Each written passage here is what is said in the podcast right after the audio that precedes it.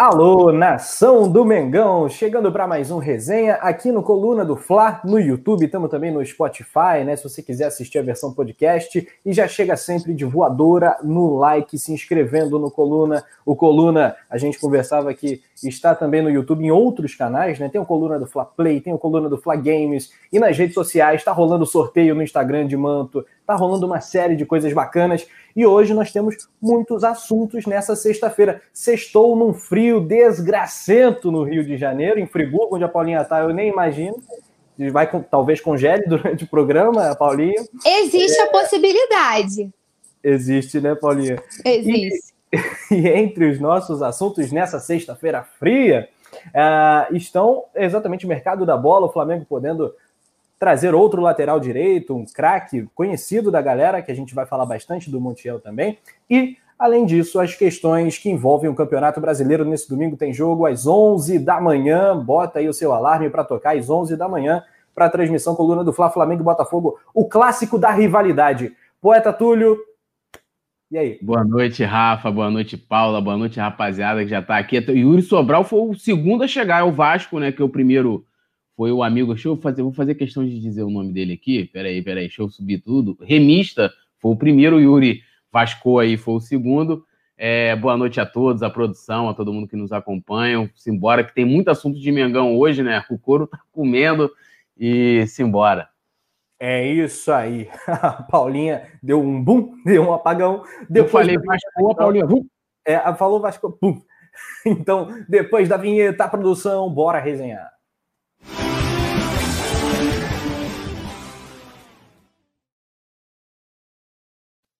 Eu tô ficando preocupado com a Paulinha Matos. Vive um drama, vive um drama, vive um drama.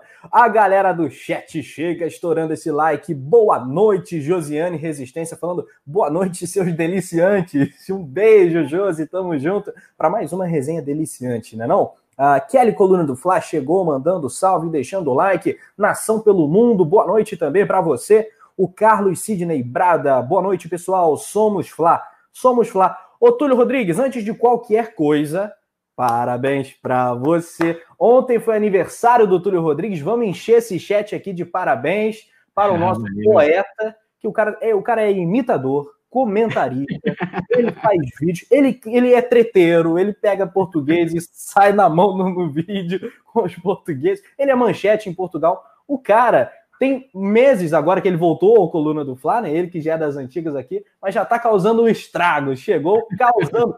Túlio, parabéns, irmão. Muitos anos de vida. E a galera Agradeço já comenta aí. parabéns ao gigante poeta. Pô, valeu. Obrigado aí pelos parabéns. Completei ontem aí 3.6, né? Eu já não sei, já, já chega numa idade que não sabe nem se já é bom comemorar, já perto dos quarentão.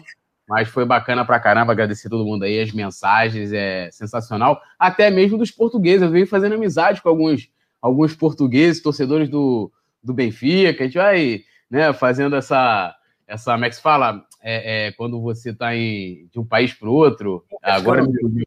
intercâmbio, fazendo esse intercâmbio com os nossos amigos aí das, em terras lusitanas, até porque, como eu falei, né, eu tenho aí é, é, meu bisavô era português, veio para o Brasil para não servir o exército português, o exército salazarista, e é tudo nosso.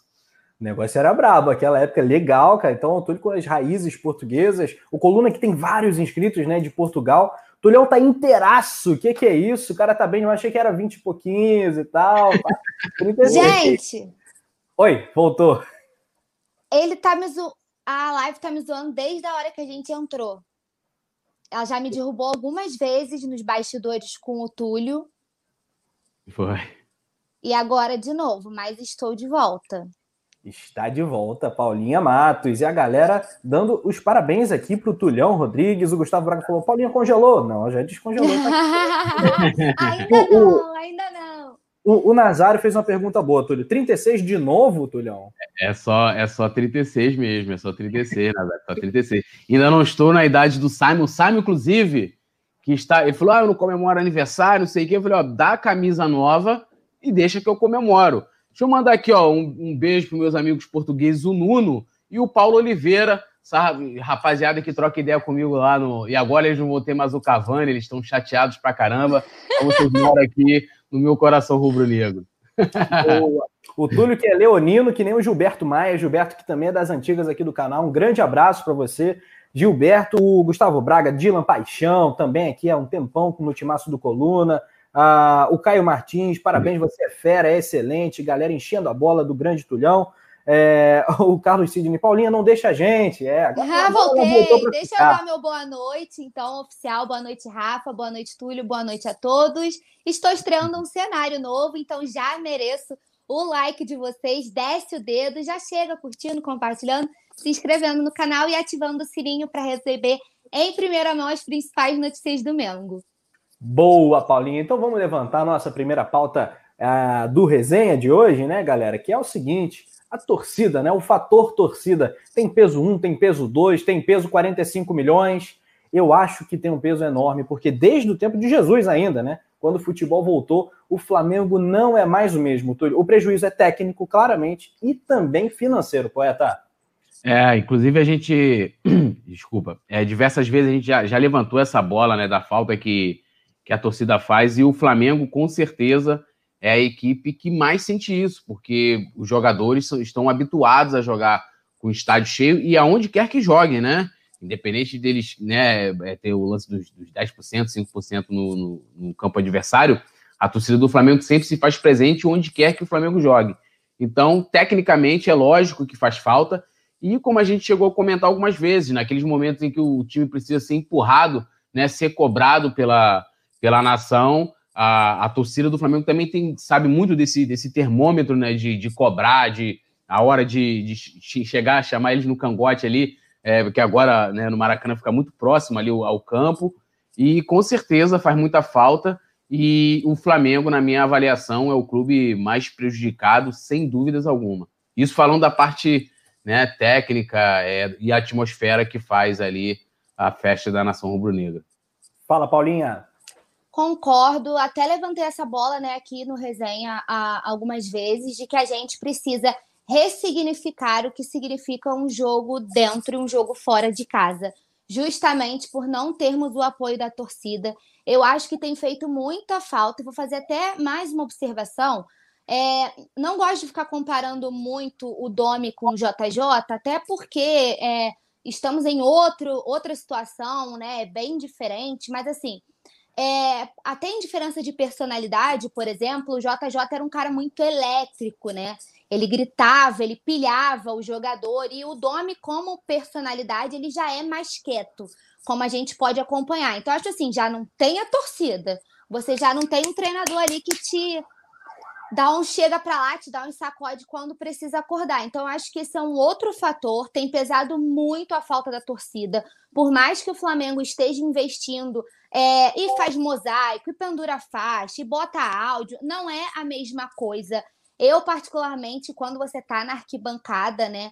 E você começa a cantar, vai pra cima deles, não para não. Cara, a bola entra e vai entrar de alguma forma, e é sempre essa música, assim, até o time acordar.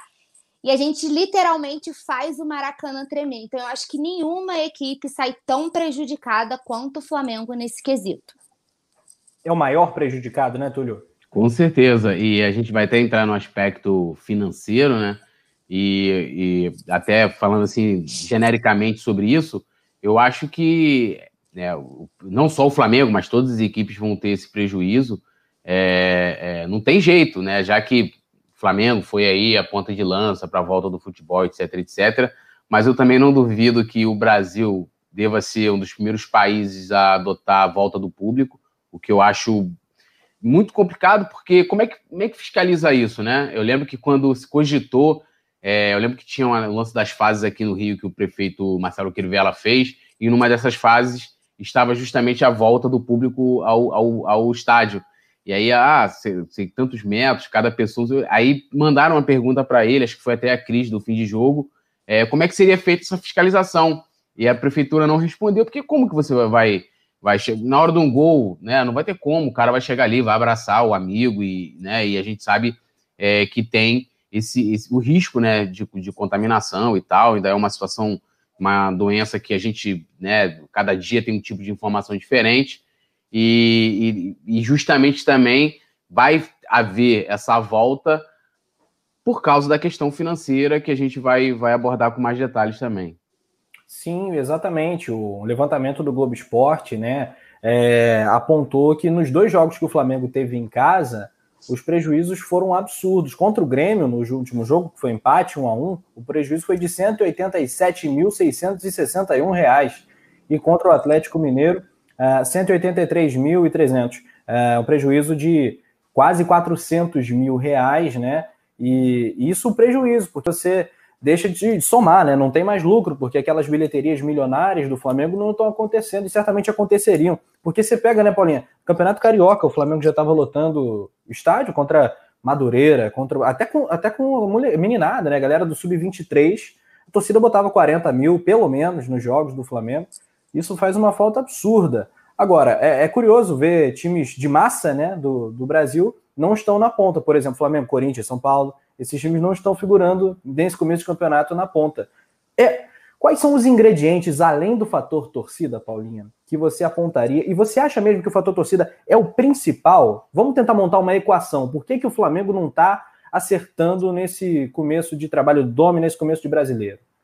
Então vamos por partes. É, sobre a questão do prejuízo, eu acho complicado, porque a bilheteria faz muita diferença, mas tem também a questão que a gente não pode ignorar do impacto no sócio-torcedor, que foi causado pela pandemia. Muita gente né, cancelou o plano de sócio-torcedor porque não está tendo jogo, enfim, é uma querendo ou não, por mais que o, o, o, plano ele te dê outros benefícios, o principal fator de ter o sócio torcedor é ter prioridade na compra de ingresso né? E com essa crise no país, muita gente tendo que racionar, cortar custos, você acaba perdendo muitos assinantes. Então já é uma receita a menos para o clube, né? Além da, da bilheteria, porque, querendo ou não, está tudo interligado. É, com relação ao fator torcida, para o Flamengo, eu realmente acho que seja determinante. Porque a gente muda jogo. É claro que aí a gente bate na tecla de que sempre debatemos aqui, que falta disposição, eu acho também. Muita gente andando em campo, falta um apoio, falta, eu acho. É, falta o, o, planejamento retornar aos eixos, porque o Flamengo foi pego de surpresa com a saída do Jesus, a chegada do novo técnico, aí perdeu o Rafinha, o João Lucas, que encaixou bem, lesionou. Então, assim, é um problema atrás do outro. É, mas eu acho, assim, para os outros clubes, né, como a gente está falando dos que a gente previa que fossem liderar o Brasileirão e, e, todos eles não estão, né, na ponta da tabela, eu acho que o Flamengo é o mais impactado, sim, pela falta da torcida. E isso, assim, a gente está cansado. A gente foi enumerar a quantidade de jogos que a torcida do Flamengo ganhou, que a torcida reverteu o resultado. A própria Libertadores, eu acho que ela vai ser, por muitos anos, a, a maior representação do que é ser Flamengo e do que é a torcida do Flamengo, né? Tanto no embarque, que foi aquele mar de gente, tem aquela foto, né, memorável, que se eu não me engano, se eu não estou dando crédito errado, foi do Gilvan, que é o ônibus passando aquele mar de gente atrás. É, e na volta, né, no trio, que você, você só via rubro-negro. O Rio de Janeiro ficou preto e vermelho, gente em cima de poste, gente em cima de sinal, um na carcunda do outro. Aquilo é o Flamengo em sua essência. É o povo nas ruas aclamando o clube. Então eu acho que falta, e a gente é o maior prejudicado. Eu acho que. É, e aí eu acho que a questão psicológica dos atletas é uma coisa que precisa ser trabalhada, porque em todas as entrevistas, todos eles são unânimes ao afirmar que a torcida faz muita falta. Então, eu acho que precisa também ter um preparo emocional para lidar com essa, com essa ausência. Porque eles sabem que na hora do aperto a torcida empurra e bota a bola para dentro e agora não tem. Então, eu acho que é falta de preparo físico que tem que melhorar, é melhorar a questão técnica, a questão tática com treino e é, focar também no psicológico dos atletas. Se o psicológico tiver mal, amigo, se a cabeça não estiver no lugar, não adianta que tudo desanda. Boa. É, eu, eu, ah. queria dar um, aproveitar esse, esse assunto de público, de ingresso e tal. A gente sabe que é, o Flamengo, por exemplo, ano passado, se eu não me engano, o, a, a arrecadação né, com ingressos e com o sócio torcedor ficou em torno de mais de 100 milhões de reais. É muita grana, né? Estou falando do bruto, né? Lógico, é, do bruto. E esse ano, como aí, o Flamengo vendeu o pacote, né? Aquele pacote Maracanã, pacote Brasileirão, e os sócios torcedores, né? Além de ter todo o prejuízo, porque o maior benefício do sócio torcedor do Flamengo é justamente é, a questão de você ter um, um, abatimento no valor do ingresso. E o Flamengo não está podendo entregar isso, né? E, e, e, não, e não fez nenhum comunicado. Teve alguns clubes, se não me engano, foi o Bahia, que, né, que tentou de alguma forma é, é, vamos dizer assim, é, Reverter, minimizar, né? É, minimizar o prejuízo do, dos seus sócios torcedores, até para não perder. E o Flamengo não comunicou nada, é, para não dizer que não comunica, comunicou nada, teve uma vez que lhe mandaram algum tipo de comunicado, dizendo, ah, a gente vai ver isso aí, mas uma coisa muito, muito genérica. E, as, e muitos dos sócios torcedores que pediram né, o, né, o, o cancelamento ali da compra do pacote, tanto do pacote Maracanã como do pacote do brasileiro, ainda tiveram que pagar multas, porque é, há essa, essa previsão no contrato. Lógico, o contrato não prevê, e aí, juridicamente falando, a questão da pandemia e tal. É, o contrato ele prevê um desconto, né? Que você perde um abatimento nesse, nesse valor, se eu não me engano, de 40%, algo nesse sentido, ou 20%, não lembro agora. E o Flamengo simplesmente, assim, não faz falha na comunicação, né? No caso aí é o marketing, falha na comunicação com esses sócios torcedores, ou seja, com os torcedores, não dá nenhuma contrapartida, porque o prejuízo já foi dado, né? O prejuízo né, a essas pessoas que pagaram. Poderia, cara, pegar camisas do ano passado, por exemplo, dar para esses sócios torcedores que compraram o pacote e tentar alguma outra forma de, de compensação a esses sócios que, mesmo que não tenham comprado os pacotes, mas que é, estão perdendo de qualquer forma, porque, como eu falei, o maior benefício de você ser sócio torcedor do Flamengo é você comprar os, os ingressos com desconto. E a gente vê os exemplos, o pessoal gosta muito de falar é, de Europa, que vou dar um exemplo, por exemplo, se eu não me engano, do Liverpool, acho que é o, é o Arsenal, se eu não me engano. O Arsenal, quando você se torna sócio torcedor do Arsenal, cara, você ganha um kit do sócio torcedor, é livro, chaveiro, camisa, é uma, uma série de coisas que já o que só o fato de você ter, ter feito a adesão já paga né, ali a, a, a experiência. E também tem muito isso, a experiência né, do, do torcedor. Né? Por que, que o copo do jogo faz tanto sucesso? Ele é, ele é barato, mas ele faz tanto sucesso porque é a experiência que o, o torcedor quer ter, de levar para casa. Imagina ele ganhando uma camisa do clube, um livro, o que for. Pô, ganhei isso aqui do Flamengo. Aquilo tem um valor sentimental para nós, torcedores, gigantesco. Eu queria registrar isso aqui, né? Em solidariedade a quem comprou o pacote, a quem é sócio torcedores do Flamengo, para ajudar o clube.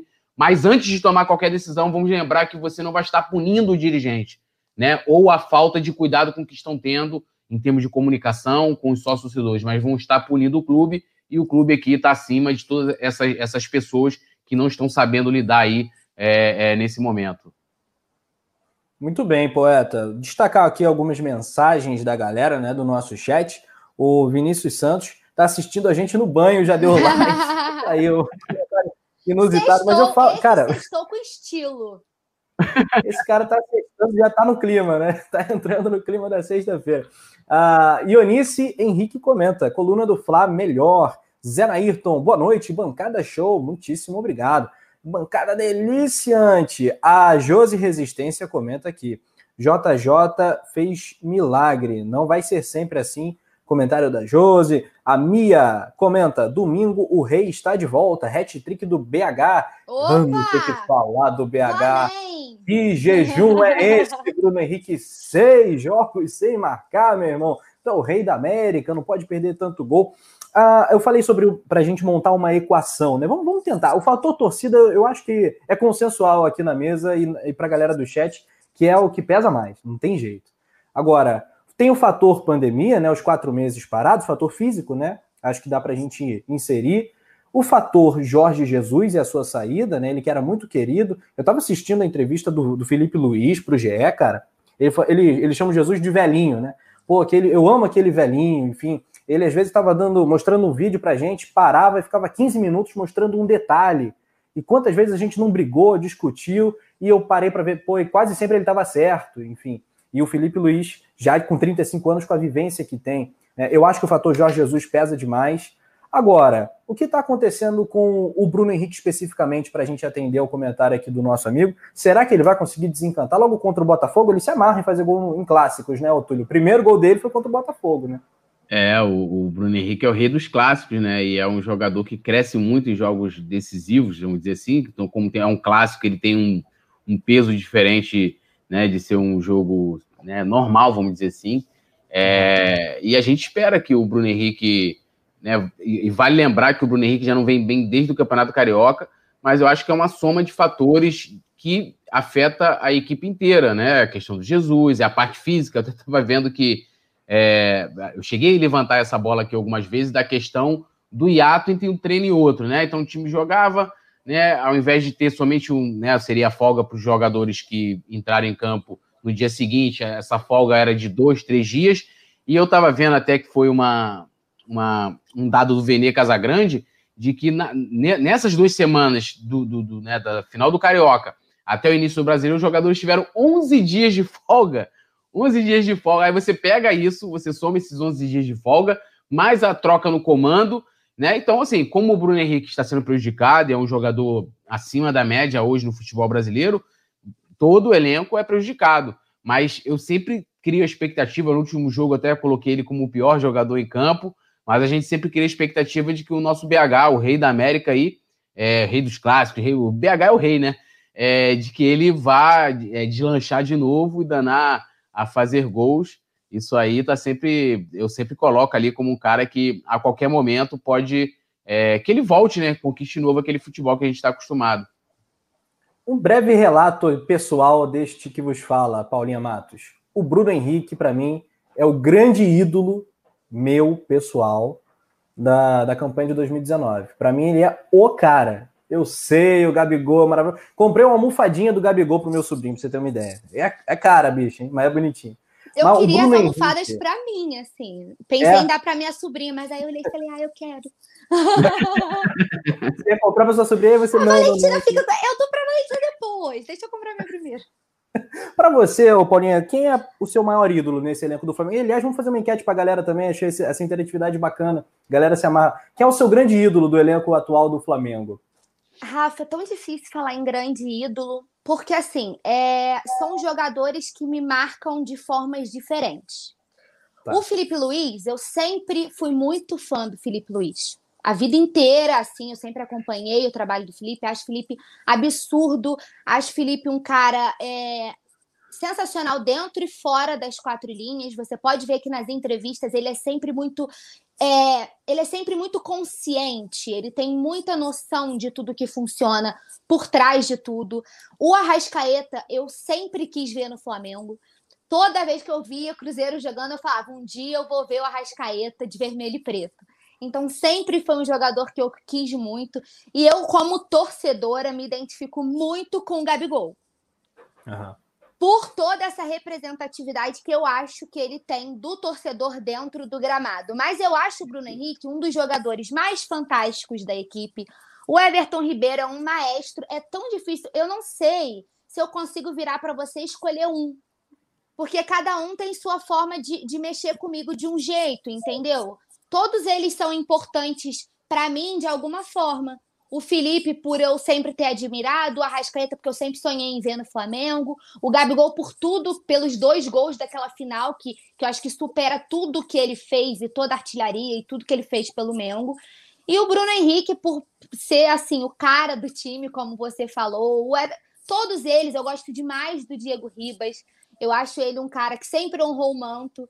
É, assim, Diego passou pelo processo de reestruturação, né? Ele viveu boa parte do processo de reestruturação do Flamengo. Diego viveu a época das vacas magras, Diego viveu cobrança de torcedor em aeroporto, e Diego sempre foi um cara que, para mim, honrou muito o manto. Então, não consigo te falar um. Cada um é importante para mim de um, de um jeito. Eu, eu, vou dar um furo de reportagem aqui. Essa galera tenho certeza que não sabe. Poucos sabem, nem sei se eu podia falar isso mas o, o nosso poeta Túlio vai fazer uma tatu histórica e Vou. Diego Ribas estará nessa tatuagem. É. Eu, vou, eu, vou, vou, eu vou explicar para a galera, porque eu tenho, eu tenho aqui, eu tatuei aqui a, a taça, né? Então vou fechar esse braço todo aqui de, de Flamengo. Cara, e do outro lado, do antebraço. Eu tô doido para ver, inclusive, tá? Foi é, dar um spoiler.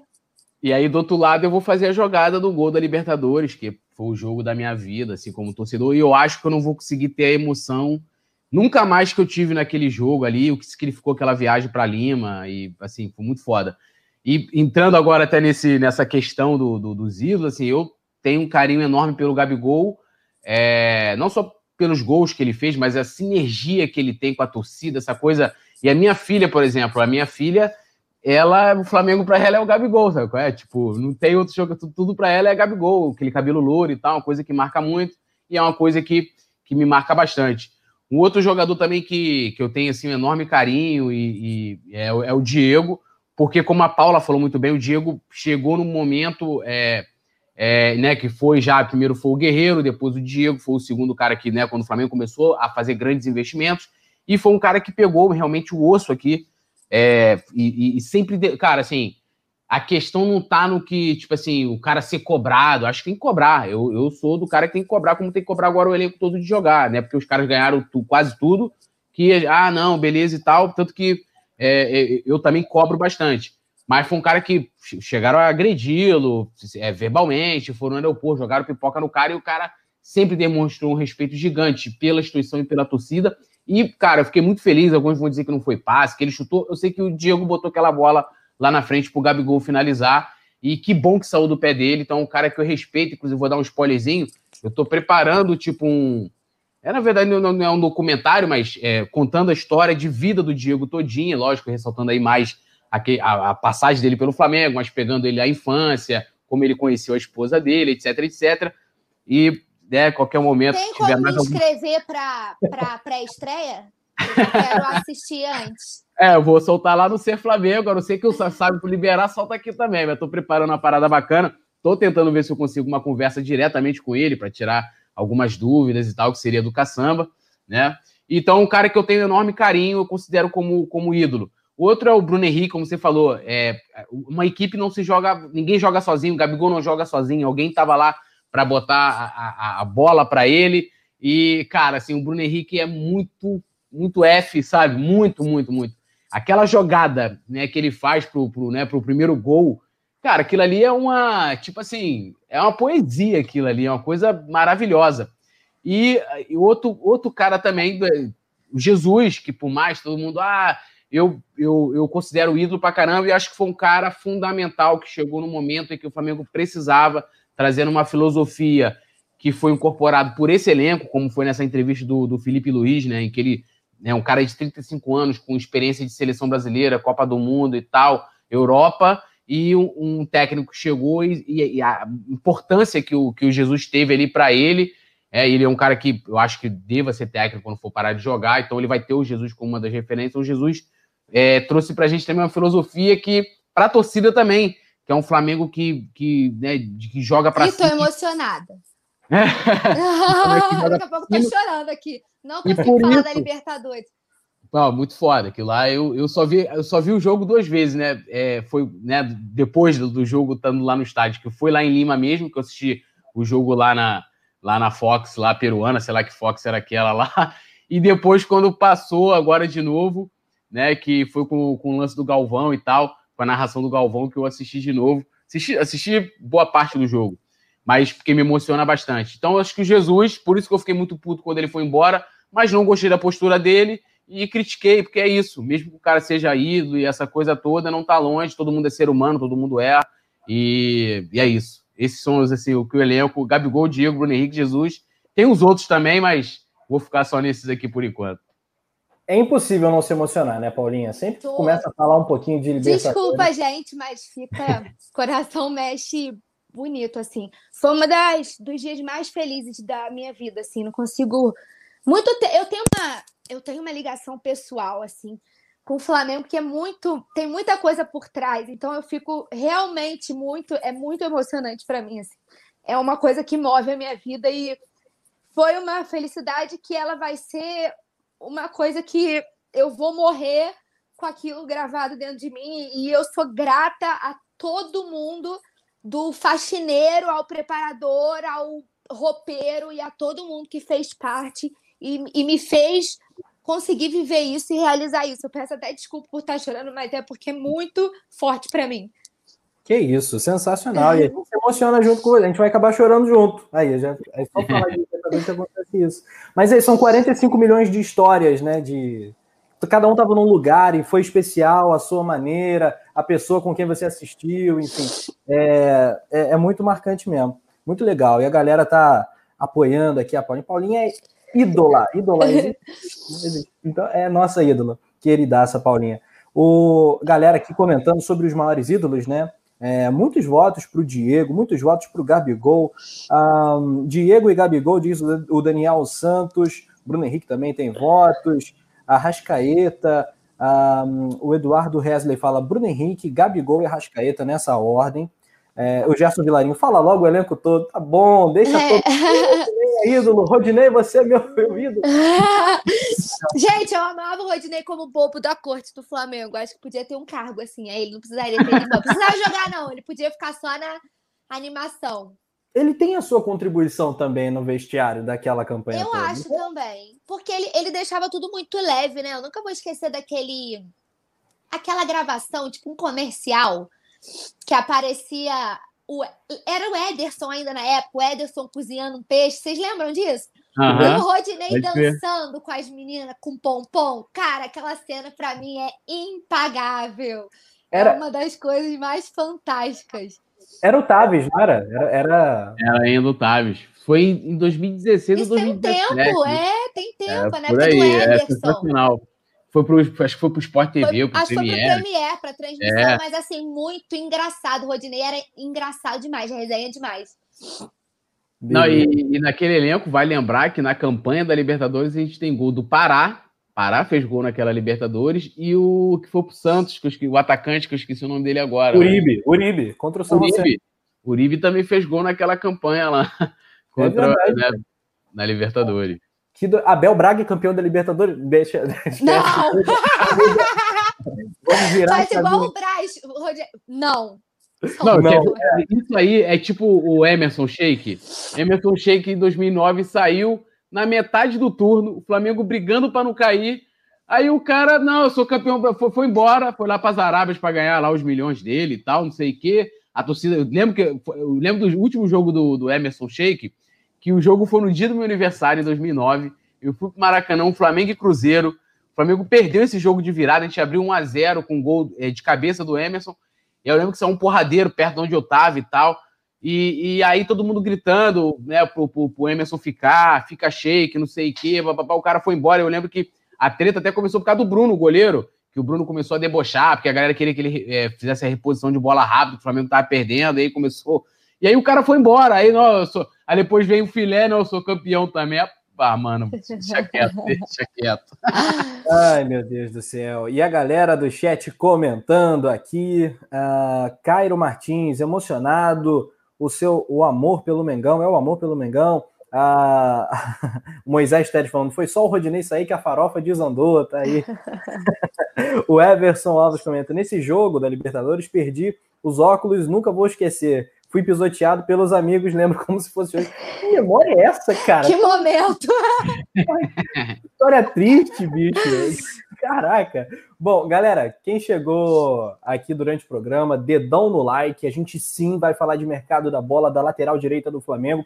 É, antes eu quero voltar para o Campeonato Brasileiro, né? Que é o nosso grande assunto, o campeonato do momento. Libertadores só daqui a uns 5, 6 jogos, se não me engano, né, do Campeonato Brasileiro. O próximo compromisso é contra o Independiente Del Vale. Ainda tem bastante chão até lá. A quinta rodada do Campeonato Brasileiro é Flamengo e Botafogo. É o, o, clássico da rodada, né? O clássico da rivalidade, como dizem. E o Domi chega com uma desconfiança tremenda ao Maracanã para o jogo das 11 da manhã.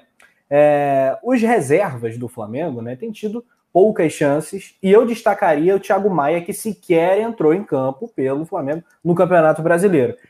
A, a discussão deveria ser se o Thiago Maia deveria ser titular ou não. Concordo. Ele não Vamos fazer entrar, uma enquete, Paulinha. Rafa, com o pessoal do chat? Claro. Quem acha que tem que ser Thiago Maia ou Arão? Votem aí pra gente. Isso. E você, o que, que você acha da, dessa, desse, dessas poucas trocas? O Domi não é muito afeito às substituições. Eu acho, Rafa, que assim, o Arão fez toda uma campanha no ano passado, né? Desde que ele teve as mãos do Jorge Jesus, Uhum. É, que ele virou um jogador que era super questionado e passou a ser essencial para aquele esquema ali. Sim. Só que de uns tempos para cá, assim como a equipe inteira, não existe o William Arão que a gente viu na campanha de 2019. Não existe. O pessoal brinca, o Arão não é nada sem Jesus, né? É, e eu acho que assim, você tem um Thiago Maia que desde que chegou tá pronto pronto e pedindo passagem. O Thiago foi titular na estreia do Flamengo na Libertadores, se eu não estou me enganando, porque o Arão tinha sido expulso, lembra, na Recopa. E o Thiago Maia foi titular na primeira partida do Mengo na Libertadores. Ele, ele fez uma partida super segura, é, jogou os 90 minutos e as poucas vezes que ele teve chance, ele entrou muito bem. E eu acho, taticamente, o Thiago Maia muito superior. Assim, é um abismo para o Arão. Então, eu acho que nesse momento, e aí, é, entrando no assunto do Domi, já que você puxou, é claro que ele não é obrigado a mexer cinco vezes em todos os jogos. E ninguém, quando a gente questiona as substituições do Domi, ninguém fala, ah, você tem que mexer as cinco. Não é isso. A questão é, é óbvio que eu não sou ingênua a ponto de achar que o cara vai para uma coletiva, meter o pau no time inteiro e não vai fazer. Entendeu? Não vai fazer. Só que eu acho que você tem que ter bom senso, como o Felipe Luiz teve naquela derrota para o Atlético Goianiense, que ele, foi, ele deu uma entrevista assim super consciente, né? De tipo, não fomos bem, tem um monte de coisa, a gente precisa melhorar e tal. Eu acho que tem que ter consciência. Não é falar mal, mas é ter bom senso. O cara não pode, depois de um jogo daquele, com o Gerson andando em campo, porque o Gerson abandonou o PP, se vocês lembrarem do lance do gol, o Gerson simplesmente abandonou o PP, foi dando trotezinho, perdeu na corrida, não, não correu. O Bruno Henrique errando tudo. Não é possível que o cara fale que não mexeu porque ele estava feliz e contente com o que o jogador estava apresentando dentro de campo. Então eu vi outro jogo. Ele, eu não quero que ele vá lá e meta o pau no time dele. Não existe isso. Só que assim, é bom senso.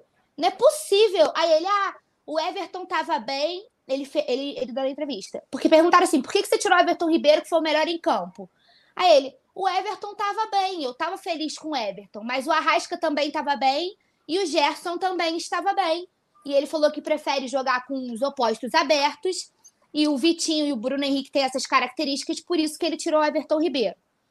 No jogo que eu vi, ele podia ter tirado o próprio Bruno Henrique, que não errou tudo. Ele podia ter tirado o Gerson, se ele queria mexer no meio, que o Gerson não jogou nada. Muito, inclusive, tem uns bons jogos que eu não vejo no nosso Coringa, que o Gerson tá deixando muito a desejar, como toda a equipe. Mas assim, não pode, você não é obrigado a mexer cinco vezes, mas não pode acabar um jogo que o Flamengo jogou bem os 10 primeiros minutos. Eu fiz até um elogio lá no Twitter, né? É, na transmissão do Coluna, e falei que os 10 minutos do Flamengo já eram muito mais superiores aos jogos da final do Carioca e também as duas primeiras rodadas. E que eu estava gostando do que eu estava vendo, um time impondo seu ritmo, com domínio de bola, posse de bola, passes rápidos, criando chance, achando buraco. Foi só elogiar. Foi 10 minutos, o time morreu, cansou nitidamente e começou todo mundo a errar tudo. E assim, foi só um, um mero delírio coletivo. Todo mundo tava achando o Flamengo bem. Todo mundo começou a elogiar, deu merda, né? Desandou tudo. Então, assim, não é possível no final do jogo ele falar que ele estava feliz com todos os jogadores que estavam dentro de campo. Não existe. Então, eu vi outro jogo. Vocês me desculpem, mas para mim, o Arão merece um banco, como o Léo Pereira, na minha opinião, merece um banco. E eu colocaria o Thiago Maia, que está pronto pedindo passagem. E digo mais: se o Thiago Maia entra de titular desse time, filho, Arão que lute. Boa, Paulinha. Ô, Túlio, eu vou bater na madeira aqui. Bati, bati forte. Bati na madeira. Três vezes? Se o Flamengo. Se o, três vezes. Se o Flamengo tropeçar contra o Botafogo, o que será do catalão? Fala, fala real. Fala real. Olha, vai ser um caldeirão para ele muito difícil. Esse jogo, pelo menos para o Domi, acaba sendo um, um jogo decisivo. Primeiro, né, pelos resultados recentes, já seria, poderia ser contra o 15 de Piracicaba, já seria um jogo importante, o Flamengo está ali na zona, né? Coisa que a gente não tá, estava mais acostumado, e até para ele. E aí tem um outro ingrediente, que é a questão de ser um clássico, E, e, eu acho que se o Flamengo não tiver um resultado além é, da vitória, fica muito complicado para ele. Eu não sei se ainda internamente, mas é, eu acho que é, isso vai aumentando cada vez mais a, a, pressão externa, né? Que aí vem torcida, vem sócio, vem a própria imprensa, que na, né, já tem toda aquela questão do cara ser um técnico estrangeiro, já tem uma resistência gigantesca por boa parte da imprensa, que aí o cara tem um amigo, né? É, que é técnico também, que aí não está no mercado porque, teoricamente, esse técnico está tirando o lugar dele. E então acho que fica um clima, um, um momento muito complicado para o Domi. Então eu também até torço pra, pela vitória em, em função disso. Agora, nessa questão dos reservas e até do aproveitamento do, dos reforços que o Flamengo trouxe, vale lembrar que desde a época do Jesus, essa pedra, essa, esse debate já era, já era levantado, né? De que os, os jogadores que foram contratados, poucos eram é, é, aproveitados, né? A gente pega aí o Pedro Rocha, se eu não me engano, ele tem é, mais títulos do que jogos pelo Flamengo, né? Que é um, que é um, um dado bastante curioso. E aí você pega, o Flamengo trouxe Pedro, Pedro Rocha, Léo Pereira, Gustavo Henrique, Thiago Maia, Michael, né? Seis reforços. E comprou é, o Gabigol, né? É, e comprou o Gabigol, o Gabigol já era. Então, assim, esses jogadores, acho que tirando aí o Michael, né? E o, e o Pedro, né? E aí agora os zagueiros, porque a gente perdeu o, o, né, o Mari, então os zagueiros, né, tanto o Léo Pereira como o Gustavo Henrique, os dois vão brigar ali para ver quem joga ao lado do Rodrigo Caio, os outros não foram muito bem aproveitados. Agora, essa questão em específico do próprio Thiago Maia, é, olhando taticamente para a equipe, eu acho que dificilmente ele entraria no lugar do Arão. E aí eu vou explicar o porquê. Se a gente reparar até da movimentação da equipe com, com o Domi, o Arão muitas vezes ele ele vem sendo um terceiro zagueiro ou um líbero, né? É o cara que fica ali jogando, fazendo a linha com a zaga. Eu não sei se o Thiago Maia teria essa característica de jogar de forma mais defensiva, porque o Gerson, ele né, não é um meia, mas ele é um volante que tem mais liberdade para jogar. Então, assim, o Thiago Maia, teoricamente, teria que tomar o lugar do Gerson, né? E, e aí, tipo assim, a briga fica um pouco maior, porque o, o Gerson tem menos obrigação defensiva do que o Arão, né? O Arão ele tem uma obrigação mais defensiva, e pelo menos olhando para esse esquema do, do Domi. Mas assim, é um problema que todo técnico quer ter. Né? Gostaria né? de ter. É, você tem vários jogadores que, pô, de qualidade que você pode colocar em campo, você tem as opções.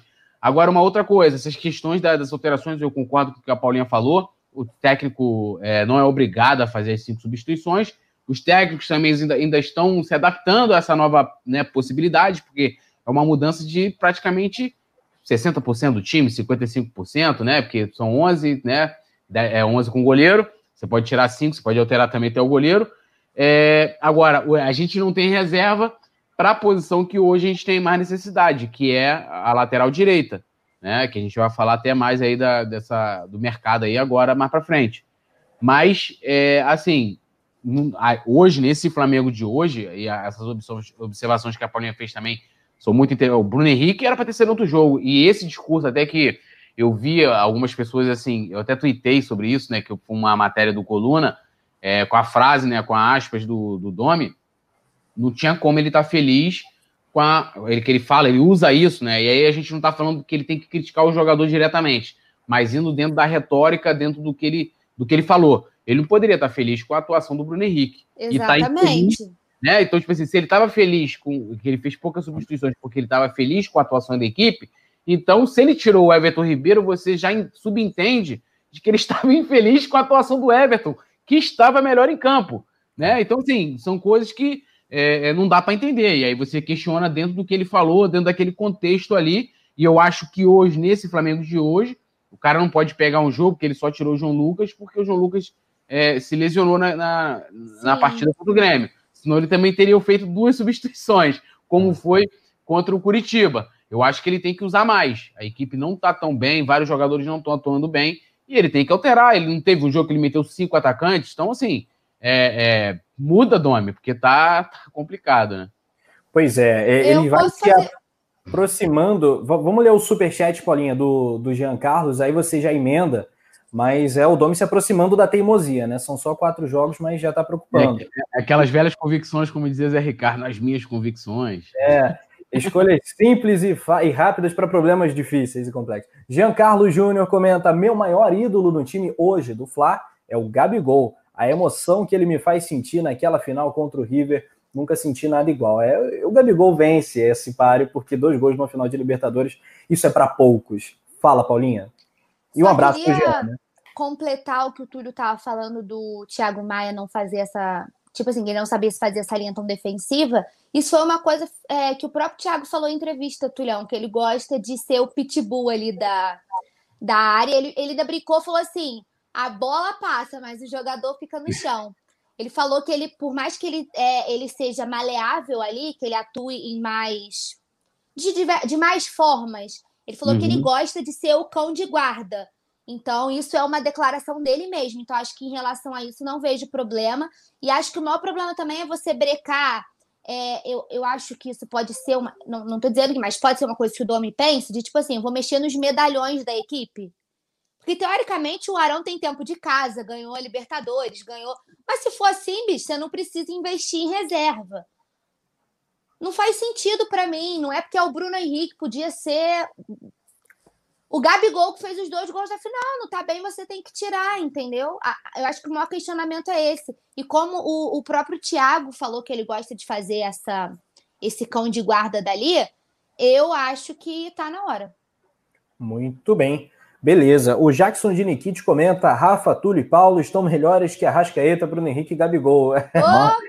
que deliciante! Que comentário deliciante! deliciante! Meu Deus do céu, e o Jackson aí pegou pesado agora, mas muito obrigado aí. Galera, voadora no like, hein, para ajudar, mandando, mandando aquela energia positiva. Já estamos aí no fim de semana importantíssimo para o Domenech.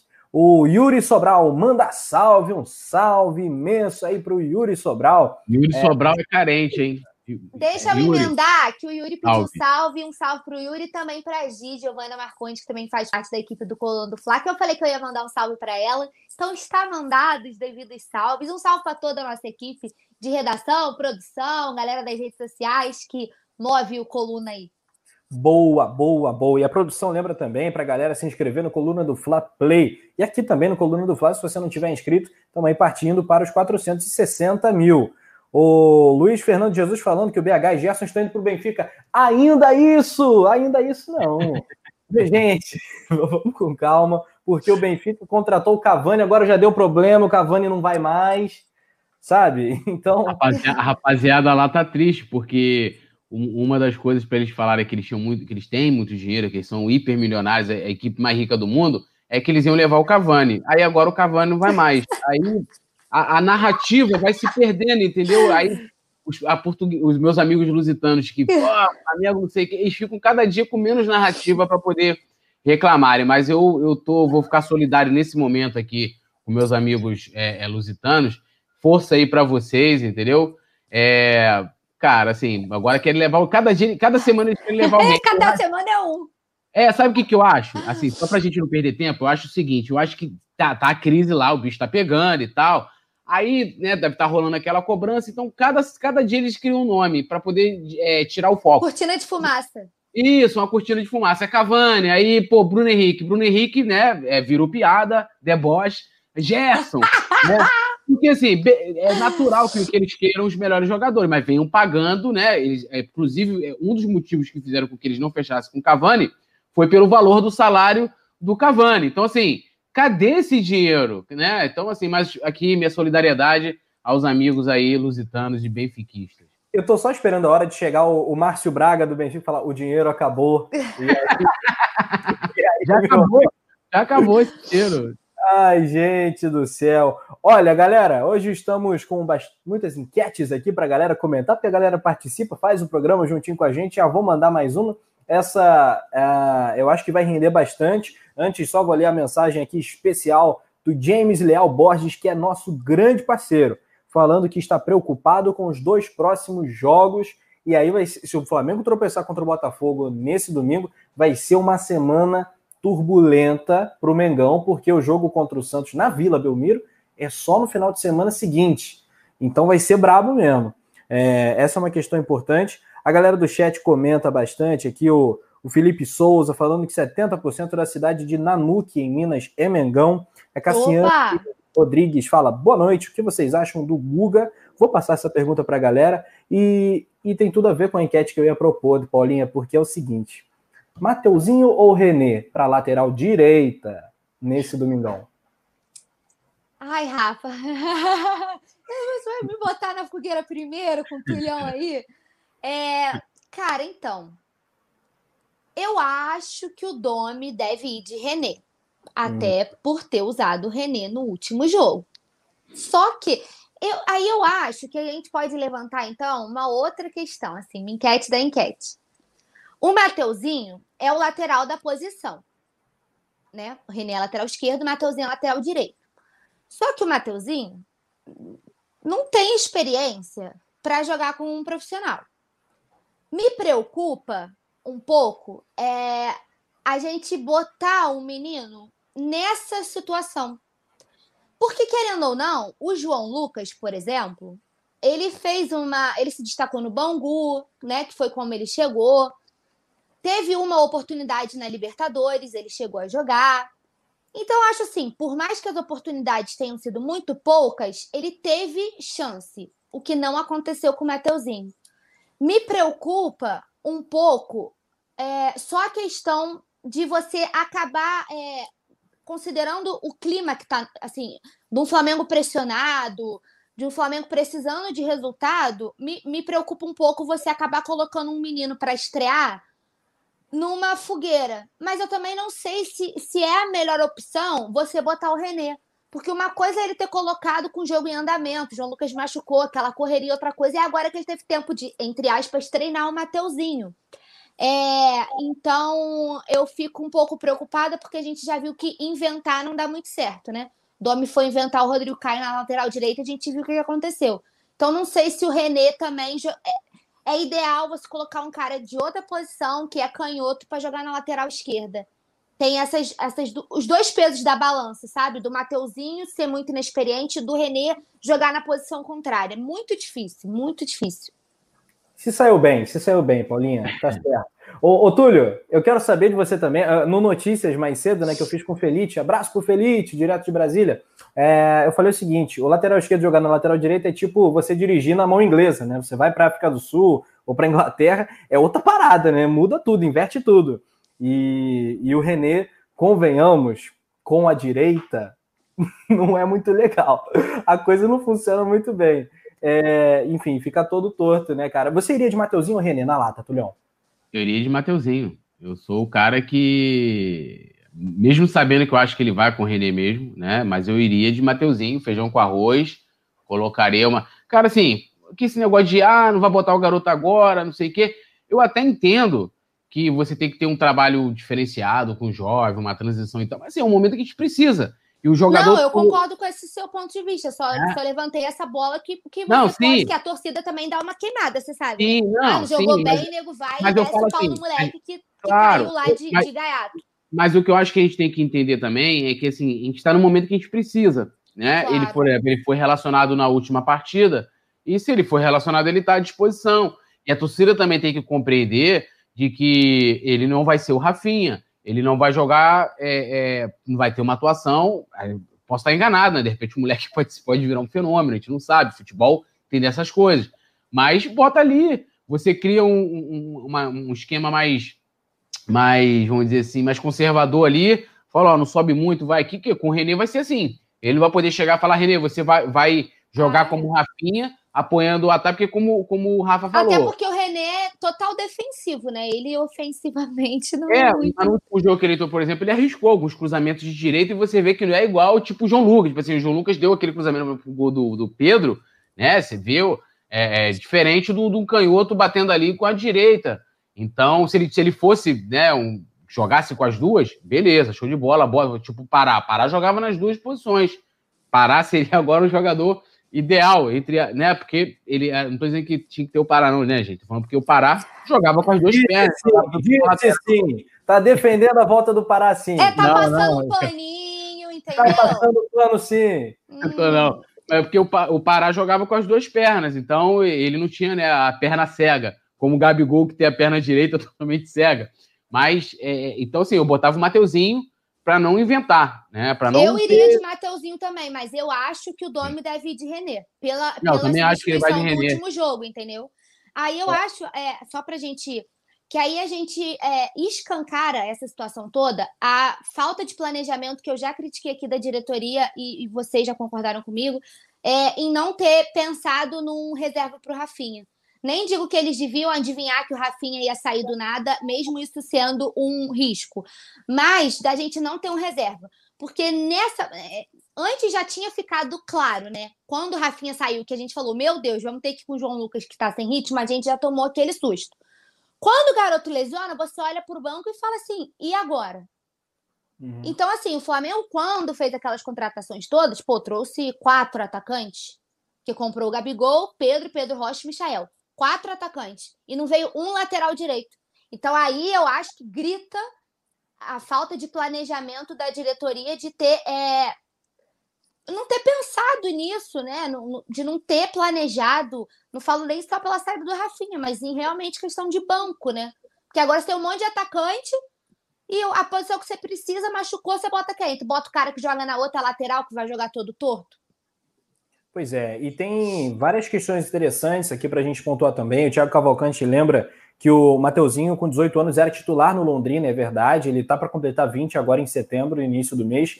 É, é um jogador que o Flamengo contratou no início do ano passado, então ele já está ambientado como que é o Flamengo, ele sabe que é, ele já teve a oportunidade de jogar, tudo bem, com a molecada, mas um jogo de profissional no Campeonato Carioca. Aliás, os dois laterais são bons, tanto o Mateuzinho, né, quanto o Ramon, Ramon. lateral esquerdo é muito, são muito bons de bola. Eu acho que eles merecem esse, essa rodagem. E o comentário do C. Martins, que eu vou chamar só de Martins, vem a calhar, porque ele fala uh, sobre dar chance ao Matheus. E ele antes é, fala o seguinte: não concordo com a ideia de tirar nossa dupla. Essa galera só vai melhorar se estiver jogando bola. Ninguém melhora no banco. Imagino que seja Bruno Henrique e Gabigol, porque muita gente tem, tem defendido isso, né? Que eles estariam merecendo o banco, né? O Gabigol quebrou o jejum no último jogo, Túlio. Eu acho que isso vai dar uma aliviada boa nele. Ele o, o, atacante, o atacante vive de gols, né? E tem aquela frase, Túlio, do, do Galvão, que é o seguinte: o melhor psicólogo de um centroavante é a rede inimiga, é a rede do adversário. Então, o Gabigol agora acabou, acabaram os problemas dele, acabou o jejum. Isso incomoda demais. Imagino que para o Bruno Henrique seja parecido, né? É, e o atacante, como eu falei, vive de gols, né? E ali ele já tira já um peso, porque pô, ele tava sete jogos, se eu não me engano, sem, sem marcar. Então já há aquela pressão, né? Tipo, eu tenho que fazer gol, tenho que fazer gol, e agora ele já fez o gol.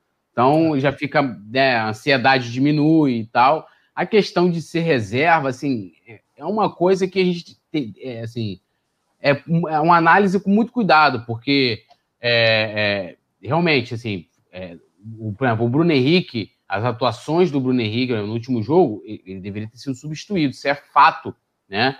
Agora, colocá-lo no banco é, só por colocar, para falar assim, ah, vou te dar aqui uma lição, você não tá jogando bem, vou te colocar no banco. Você colocar ele no banco por alguém que tá jogando melhor do que ele. Tem alguém jogando melhor do que o Bruno Henrique? Você fala assim, ó, aquele cara merece entrar no lugar do Bruno Henrique.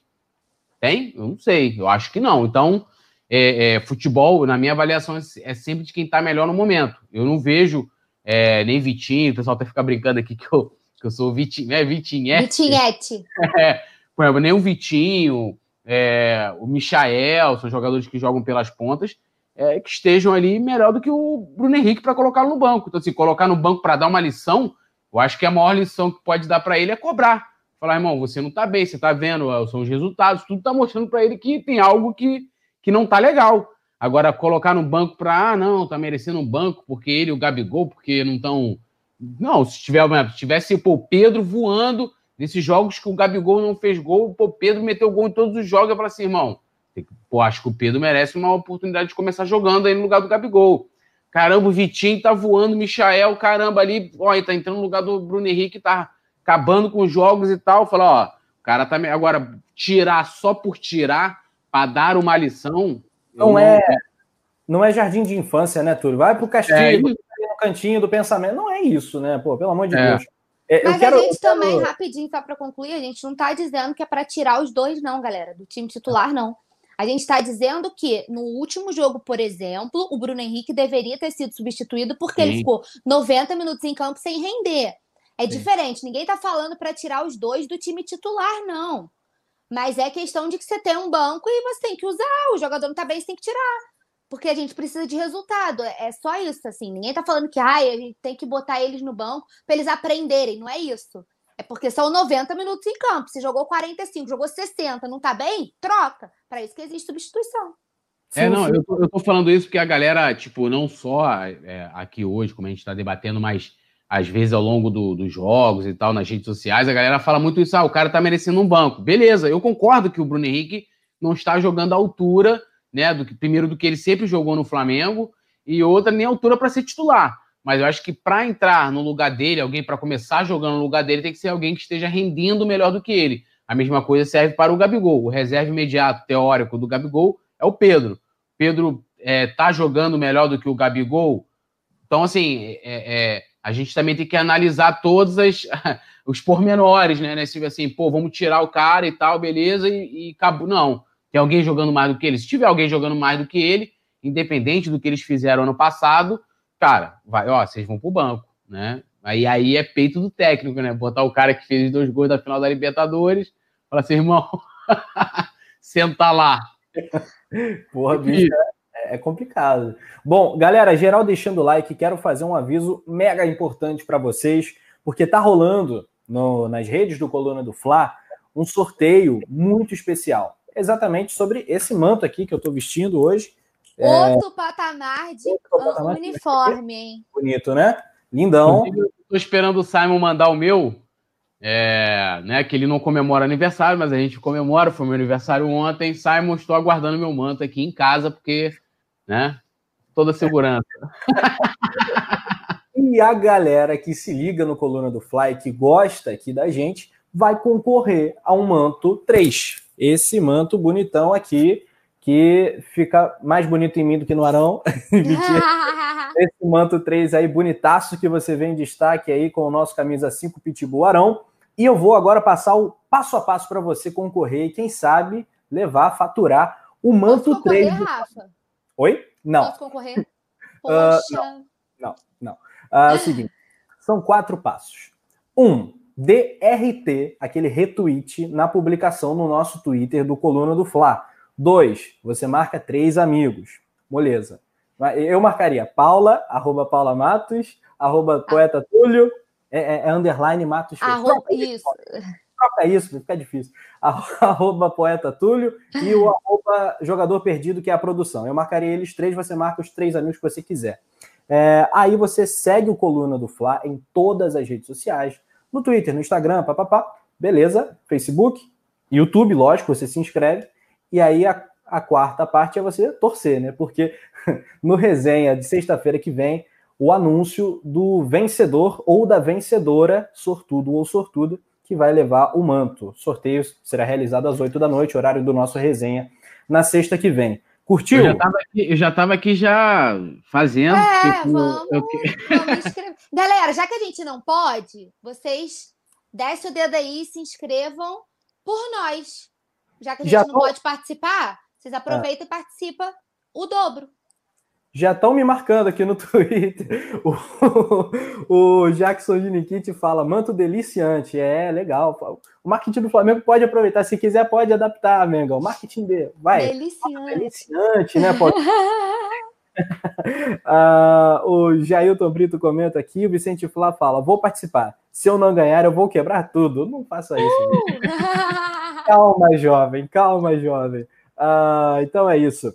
São três mantos. Vai ter um sorteio para o Twitter, um para o Facebook e outro para o Instagram. Lembra Vocês que podem concorrer nas três redes sociais, ó. Aumenta a chance. Só seguir o passo a passo direitinho.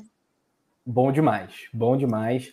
Agora, nesse momento que a galera já está marcando todo mundo nas redes sociais, a gente vai puxar o nosso assunto principal, né? O prato principal dessa sexta-feira maravilhosa é o seguinte: o lateral direito de 23 anos, Gonçalo Montiel, que jogou a final da Libertadores contra o Flamengo, né, titular do River Plate, uma ótima promessa, foi sondado pelo Flamengo. Eu, sabe, eu quero imagens, eu quero imagens, Túlio Rodrigues. Eu quero, eu quero que a gente faça um raio-x desse jogador e comente sobre essa possibilidade. A real é que o Flamengo não quer só o Isla, não. O Flamengo quer o Isla e que é um outro lateral de ponta mais novo. Então, é, né, fui, fui me aprofundar sobre, sobre o Montiel. É um jogador que, vamos lá, como você falou, um jogador novo, né? Tem 23 anos, já foi convocado para a seleção argentina. É, tem aí o, o, contrato dele vai até, até 2023. junho de, de 2021, acho, não é isso? 2023. 2021. É 21? 21, 21, é. 21 é? porque, porque até na matéria do Coluna, em janeiro desse ano, em janeiro do ano que vem, ele pode assinar um pré-contrato. Ah, é verdade, assim, eu olhei errado aqui, 21. Sendo que aí, vamos lá, a gente vai ter o Isla chegando, vai ser titular, com certeza, é ponto, isso é fato. É, o Montiel viria o quê? Para ser reserva? O Montiel, segundo o Transfer Market, né, que é um site especializado em contratações e tal, diz que o valor de mercado dele é de 8 milhões de euros. 8 milhões de euros hoje, na cotação hoje, né? Com real, tá 53 milhões de reais. Então, pô, é mais caro que o Guga, lógico, ele é mais jogador do que o Guga, né? É, ele é titular do, do River, já foi convocado para a seleção e tal. É, inclusive, foi convocado esse ano também. E aí, se a gente contrata esse jogador, a gente continuaria com um problema na questão da reserva, porque ele só poderia jogar como ele tem contrato, né? É, da questão da, da, da transferência internacional. Ele ainda tem contrato com o River então a gente só poderia contar com ele em outubro, que é quando reabre a janela. A gente não poderia co contar com ele imediatamente. E aí eu não consigo, assim, não entra na cabeça, eu acho que não passa realmente de uma sondagem, tipo, ah, vou lá saber como é que tá a situação do jogador, porque não faria sentido algum o Flamengo contratá-lo agora. Entendeu? Tipo assim, você vai esperar, a gente ainda tá ainda finalizando agosto, aí você teria o mês de setembro inteiro para trazer o jogador é, em outubro um lateral que valeria aí, ah, o, ah, eu tava até vendo a nossa matéria lá no Coluna, ah, o River de repente aceita conversar de diminuir esse valor, mas diminuir quanto que valeria um jogador, um lateral direito titular, né, do, do vice-campeão da América, do melhor time da Argentina, que é convocado para a seleção argentina de enorme potencial. Quanto que eles, será que eles realmente diminuiriam o valor? Eu não sei. Eu, se eu estou lá no lugar do dirigente do River, não diminuiria o valor. Então, eu acho que o Flamengo só foi lá e sondou o jogador, olhando todos esses aspectos aqui. É, na minha avaliação, não valeria a pena o investimento desse montante todo num lateral, já que você vai trazer o Isla, um jogador que tem tudo para assumir a posição ali. Eu acho que se for para fazer um investimento, ou você mantém lá o João Lucas e o Mateuzinho, são dois jogadores. Eu acho que o João Lucas vem mostrando que a gente pode contar com ele aí para ser um reserva. Eu acho que não é um jogador que você fala assim, ah, o cara não tem condição. Acho que tem condição. É, ou você deixasse para você fazer um investimento, uma oportunidade. Entendeu? Ah, pô, surgiu um jogador que está livre de mercado, como foi o Isla. O Isla é uma oportunidade de mercado, jogador sem contrato, que tem um perfil parecido com o Rafinha, e que você não vai, vai ter que pagar direito econômico nem nada, é só salário. O Flamengo foi lá, fechou com o jogador rapidamente, pum, pum, pum, fechou e veio. Mas fazer o investimento no Montiel com todos esses, pormenores que eu trouxe aqui, eu não faria. Eu acho que a gente precisa trazer um lateral. Se for para. Eu, eu, por exemplo, olhando hoje, eu manteria o João Lucas como reserva do Isla, tá? Manteria o João Lucas, não traria ninguém. Mas se fosse para trazer, eu já traria alguém para que a gente já possa aproveitar é, de imediato, não que a gente tivesse que esperar até outubro e nem por um valor absurdo de mais de 50 milhões de reais. Paulinha, será que essa é uma sementinha que o Flamengo jogou e vai colher mais para frente, não necessariamente nessa janela de outubro, mas mais para frente, de repente, num desgaste, ele se aproxima do fim do contrato, já pode assinar um pré-contrato. Aí em 2021, o Flamengo, gente, o Flamengo não pensa no. Não dá ponto agora. sem nó. Isso que não eu ia. Você levantou um ponto que eu ia levantar também. Eu acho que, até pela questão uh, da gente precisar de uma coisa agora, né? Porque o, o nosso problema é agora. Então, uhum. acho que isso realmente, como o Túlio levantou muito bem, não seria para agora, até porque ele tem contrato, nem se a gente quisesse, a gente não poderia trazer.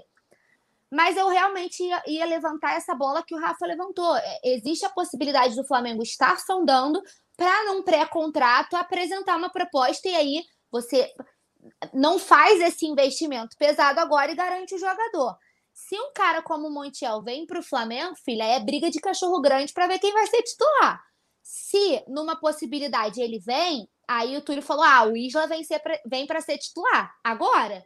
Porque se ele pega bate de frente com o Montiel, e aí todas as qualidades que você destacou, de ser titular do melhor time da Argentina, do vice da Libertadores.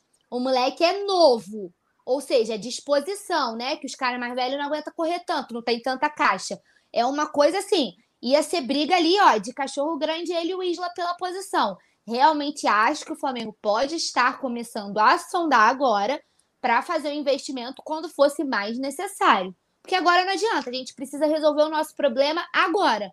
Acho sim que o João Lucas tem muitas possibilidades de ser reserva, gostei das apresentações dele, mas está no departamento médico. Tem isso ainda, né? Que quando o menino estava tendo as oportunidades, ele lesionou. Então, acho que a solução para não trazer ninguém agora, como o Túlio levantou, é o Isla estrear. A gente precisa que o Isla estreie, e aí isso já pode acontecer no outro jogo, porque agora é, era inviável que ele disputasse esse Flamengo-Botafogo, mas o Isla conseguindo estrear na próxima partida, aí eu já acho que fica ok. Porque a, a, lesão do João Lucas eu acho que não é tão grave. Então, assim, como a gente tem um DM muito bom, e, e aí você pega exemplos de jogadores que eles fizeram milagre né, no ano passado para os caras poderem jogar tudo você consegue o Isla estreando, recuperar o João Lucas, mantém a reserva e segura isso até janeiro, por exemplo, que é quando o Montiel fica livre para assinar com outro clube. Mas também acho que o Montiel não seja para agora, seja essa sementinha que o Braz e o Spindle já estão jogando ó, lá na frente.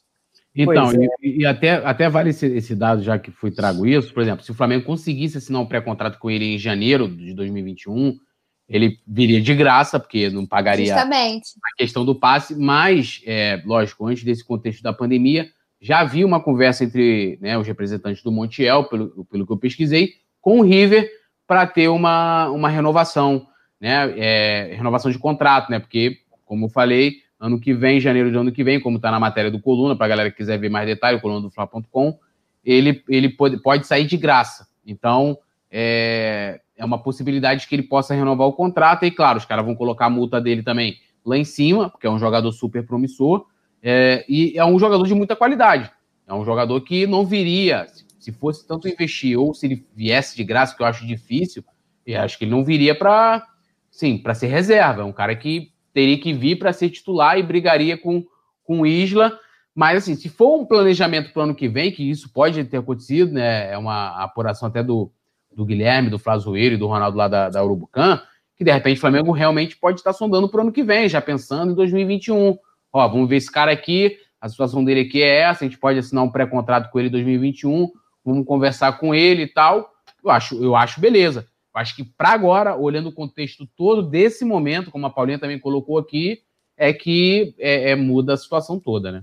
É, outra, outra coisa que eu quero colocar, e isso agora até transcende a questão da lateral direita, é o seguinte: o time do River Plate, que o Flamengo enfrentou no passado, que mais ou menos foi mantido ali, é, tem muitos jogadores interessantes para o Flamengo olhar é, com muito carinho. Né? Aquela escalação tinha o Armani, o Pinola, o Montiel, o Casco, o Martins Quarta, Palácios, Enzo Pérez, De La Cruz, Nátio Fernandes, Soares e Borré.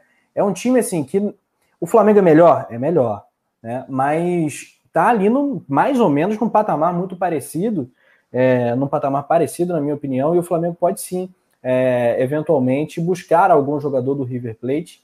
É, é até curioso, né, o, Paulinha, a situação do River, né, que a Argentina é um país que está uma dificuldade tremenda, né, economicamente, mas o River consegue montar esse time milionário, eles têm até o apelido de milionários, né, é, eu acho um timaço de bola. O tal do Nátio Fernandes, cara, é craque. Palácios, craque. De La Cruz, craque. É um timaço. O River é um timaço. Timaço, né, cara? É, e aí, como você, acha... falou de. Com... Pergunta.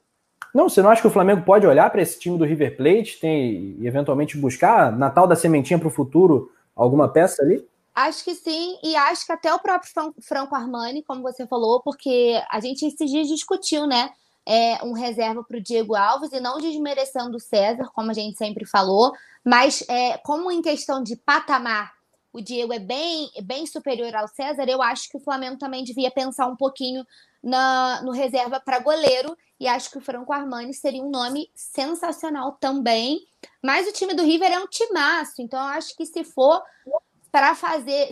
E, e assim, é, com o Flamengo, cada dia. E, e, assim, eles, eles jogaram com a gente na final da Libertadores, né?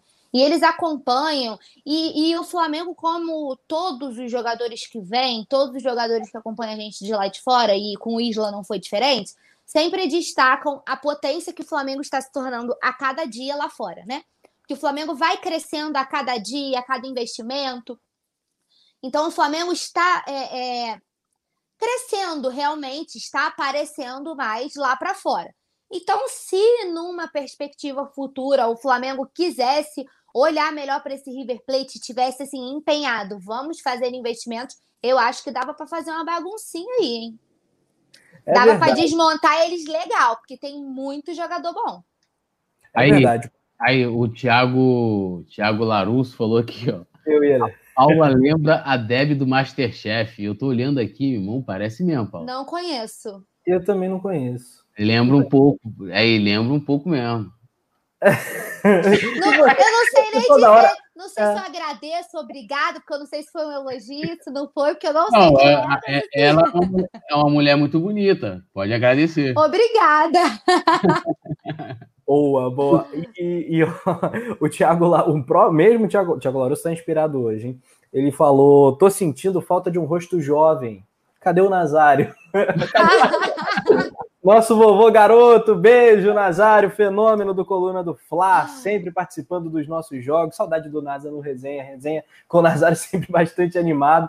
A galera comenta aqui: olha, tem gente do norte, do nordeste, do centro-oeste, de outro país não sei, talvez de outra galáxia, enfim. Roraima, Maranhão, de onde fala o José Nilson, Porto Velho, a Deide Cruz, um, Sergipe, o Denison Xavier é de lá. Caramba, Campina Grande, Paraíba, Daniel Santos, Joinville, Santa Catarina. Tá nevando aí, Josi Resistência?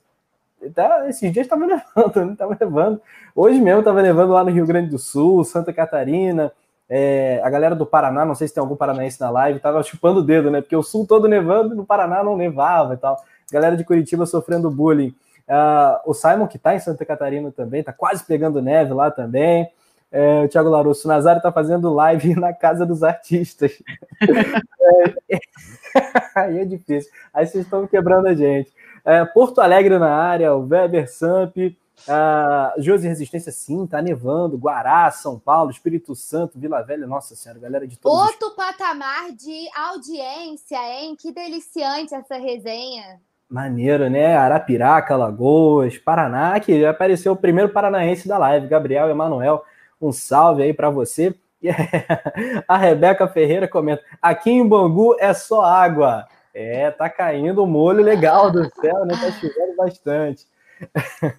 Bom, senhoras e senhores, que resenha deliciante, que resenha deliciante. Temos ainda o resenha pré-jogo de amanhã, vamos guardar os palpites, né?